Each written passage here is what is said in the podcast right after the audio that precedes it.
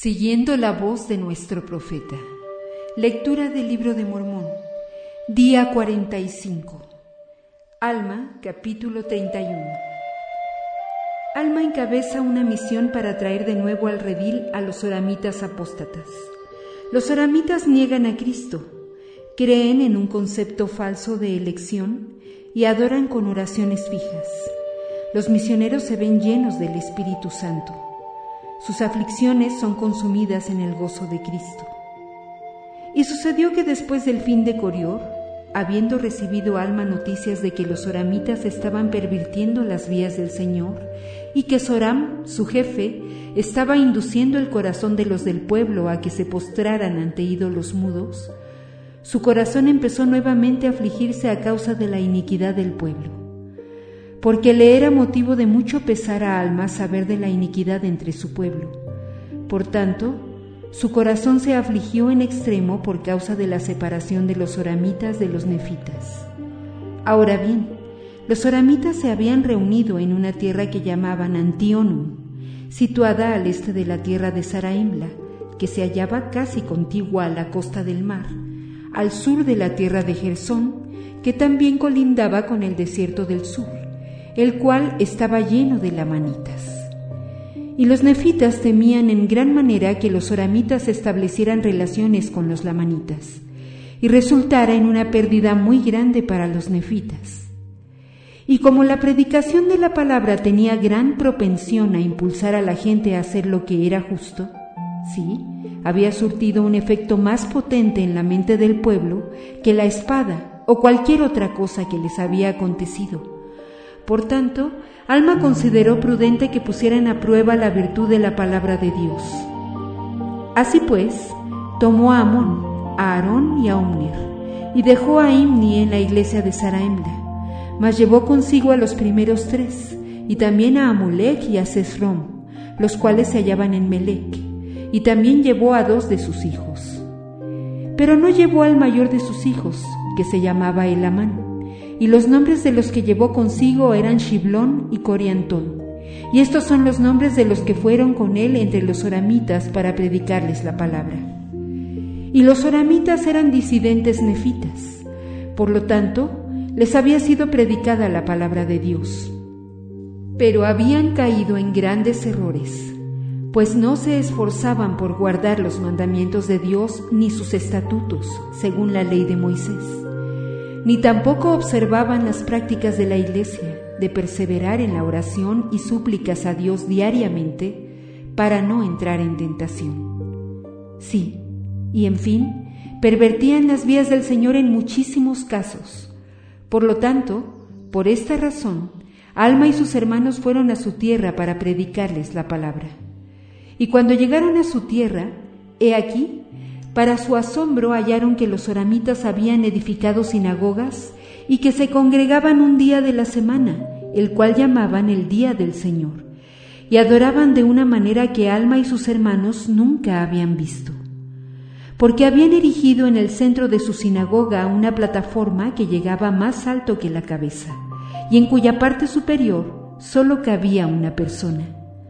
De manera que el que deseaba adorar tenía que ir y ocupar esta parte superior y extender las manos hacia el cielo y clamar en voz alta, diciendo, Santo, Santo Dios, creemos que eres Dios y creemos que eres santo, y que fuiste un espíritu, y que eres un espíritu y que serás un espíritu para siempre. Santo Dios, creemos que tú nos has separado de nuestros hermanos y no creemos en la tradición de nuestros hermanos que les fue transmitida por las puerilidades de sus padres.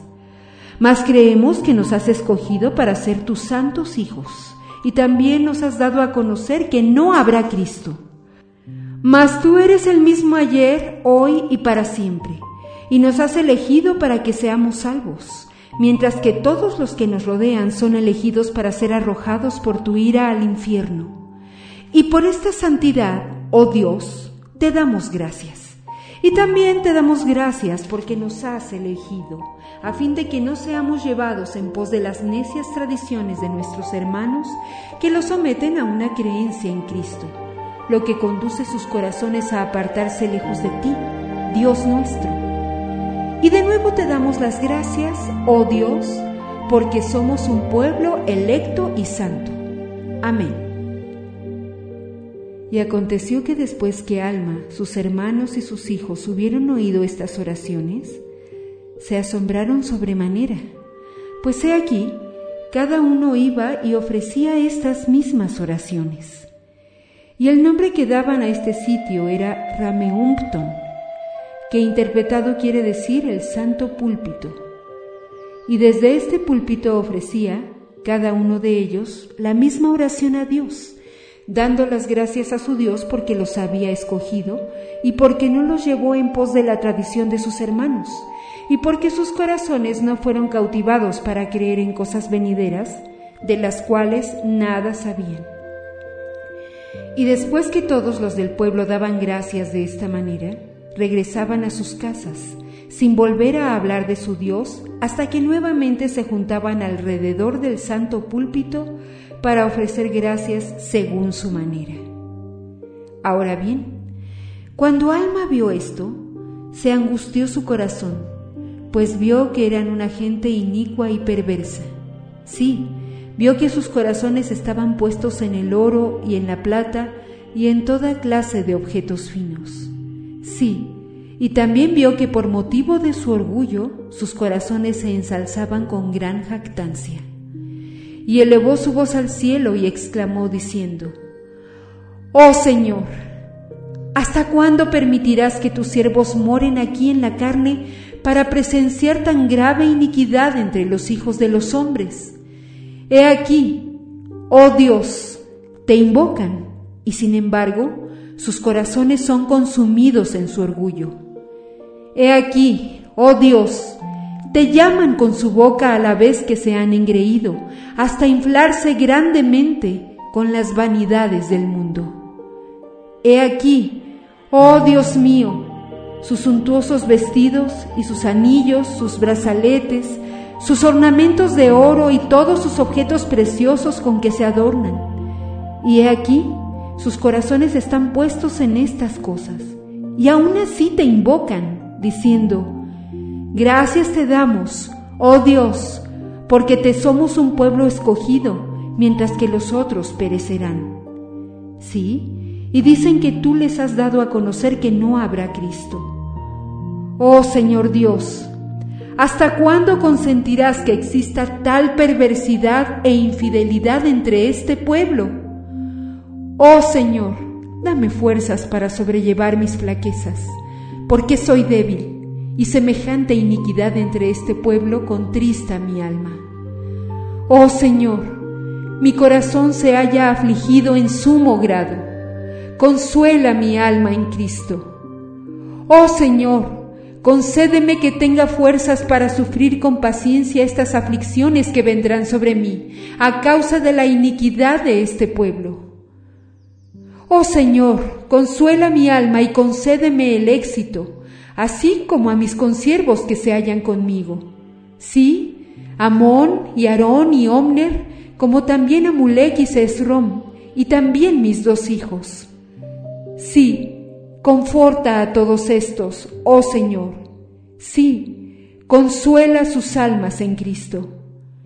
Concédeles que tengan fuerza para poder sobrellevar las aflicciones que les sobrevendrán por motivo de las iniquidades de este pueblo Oh Señor, concédenos lograr el éxito al traerlos nuevamente a ti en Cristo. He aquí, sus almas son preciosas, oh Señor, y muchos de ellos son nuestros hermanos. Por tanto, danos, oh Señor, poder y sabiduría para que podamos traer a estos, nuestros hermanos, nuevamente a ti y aconteció que cuando Alma hubo dicho estas palabras, puso sus manos sobre todos aquellos que estaban con él. Y he aquí, al imponerles las manos, fueron llenos del Espíritu Santo. Y tras esto se separaron unos de otros, sin preocuparse por lo que habían de comer, ni por lo que habían de beber, ni por lo que habían de vestir. Y el Señor les proveyó a fin de que no padeciesen hambre ni tuviesen sed. Sí, y también les dio fuerza para que no padeciesen ningún género de aflicciones que no fuesen consumidas en el gozo de Cristo. Y esto aconteció según la oración de Alma, y esto porque oró con fe.